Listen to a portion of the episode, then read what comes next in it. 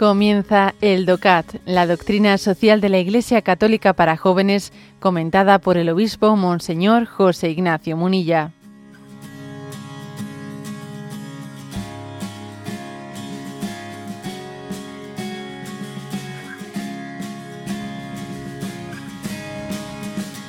Punto 204. ¿eh?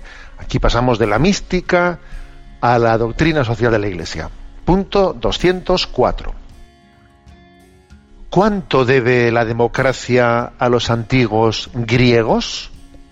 Y responde, mucho, y no solo la palabra, que es de raíz griega, demos, que significa pueblo, y kratía, autoridad.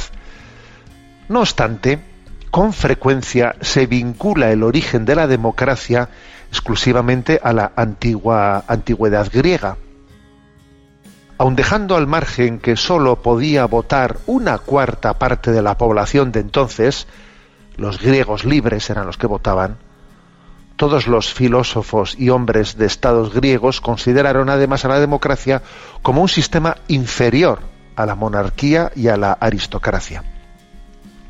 Su ideal fue el de un rey filósofo, alguien que fuera capaz de reconocer el bien común político mejor que la masa ciega.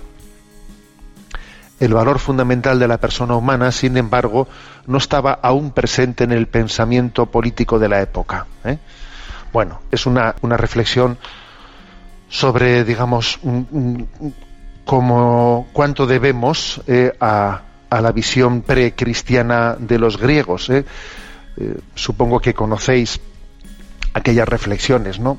hechas por Benedicto XVI cuando en, uno de sus viajes pues, eh, visitó el Parlamento alemán y en el Parlamento alemán él dijo cómo la cultura de Europa nació del encuentro entre Jerusalén, Atenas y Roma, ¿eh? del encuentro entre la fe en el Dios de Israel, la razón filosófica de los griegos y el pensamiento jurídico romano. ¿eh?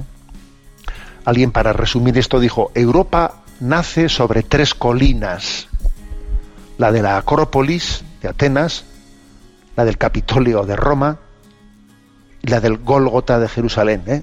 Europa nace de tres colinas, la Acrópolis, el Capitolio y el Gólgota. El encuentro ¿eh? pues entre la revelación de Dios ¿eh? al pueblo de Israel y desde Israel al mundo entero, la razón filosófica de los griegos y el pensamiento jurídico romano. Bueno, es importante ¿no? tener eh, esta reflexión de Benito XVI, es que es muy potente, eh, ayuda mucho ¿no? a tener una visión integral de todas nuestras raíces frente a esta tendencia actual de pretender nosotros construir, eh, construir el pensamiento del futuro sin estas raíces. Ese, es el ridículo, este es uno de nuestros dramas, ¿no? pretender un futuro sin pasado. ¿no? Bueno Ahora, también es importante no idealizar el pasado, porque aquí una cosa que dice este punto 204 ¿no? del, del Docates, a ver, que no es cierto que los griegos eh, pues viviesen esa democracia eh, en el sentido que hoy en día, ¿no? de una manera políticamente correcta se entiende, ¿no? Para empezar, que solamente votaban allí una cuarta parte de la población, ¿eh? que las clases las clases eh, sirvientes, etcétera, no, votaban, eso, eso para empezar, ¿no? Y además ellos, aunque recurriesen a la, a la votación entre las clases, digamos, más cultas, ellos mm, entendían, fíjate bien, ¿no?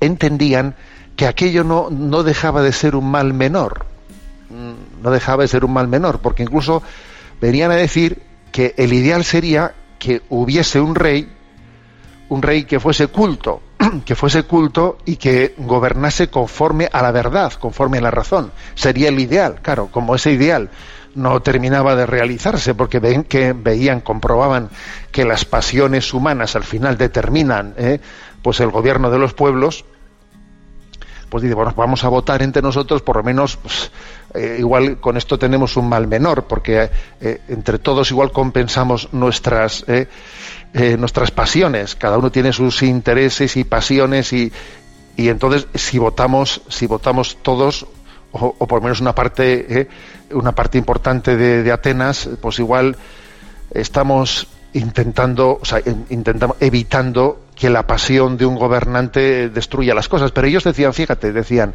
el ideal sería que hubiese un rey sabio. El ideal sería eh, que, existiese alguien capaz de, regir el mundo conforme a sabiduría, conforme a verdad. ¿no?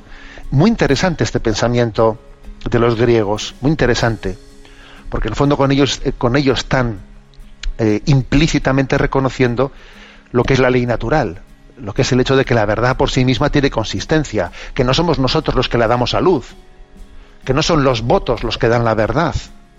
A ver, la verdad no es, no nace de que la mayoría la haya votado, no, la verdad estaba antes de la votación.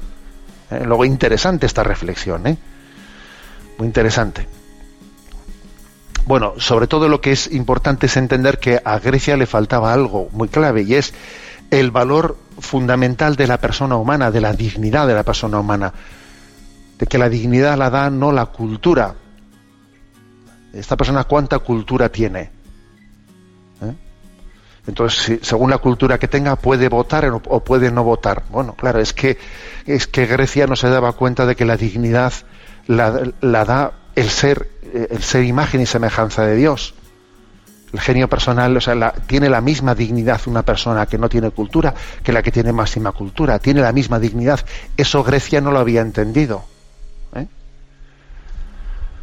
Ahora, sin embargo, por nuestra parte, ¿qué es lo que hoy en día habría que matizar? Pues el que, el que entendamos que aunque una persona sin cultura eh, tiene, tiene la misma dignidad que el mayor de los sabios, eso no quiere decir que tenga el mismo criterio ¿eh? Tiene la misma dignidad, pero no tiene la misma capacidad. entonces, de ahí a endiosar la democracia pensando que la verdad la da la mayoría, pues es un absurdo. aquí, por lo tanto, ¿eh? este discernimiento de las cosas es muy importante. De ahí que, que alcanza una máxima importancia aquella reflexión de Benedicto XVI, ¿no? A ver, a ver, que tenemos que encontrarnos desde tres colinas desde la Acrópolis, desde el Capitolio y desde el Gólgota.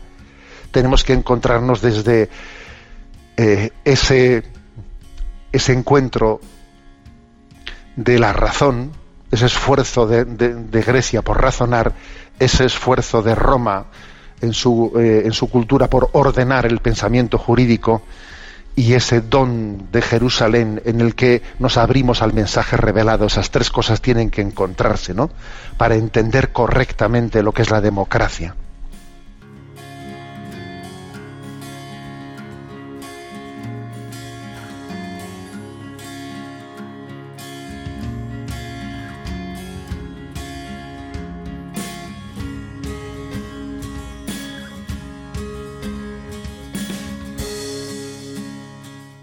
Has escuchado el DOCAT, la doctrina social de la Iglesia Católica para jóvenes, comentada por el obispo Monseñor José Ignacio Munilla.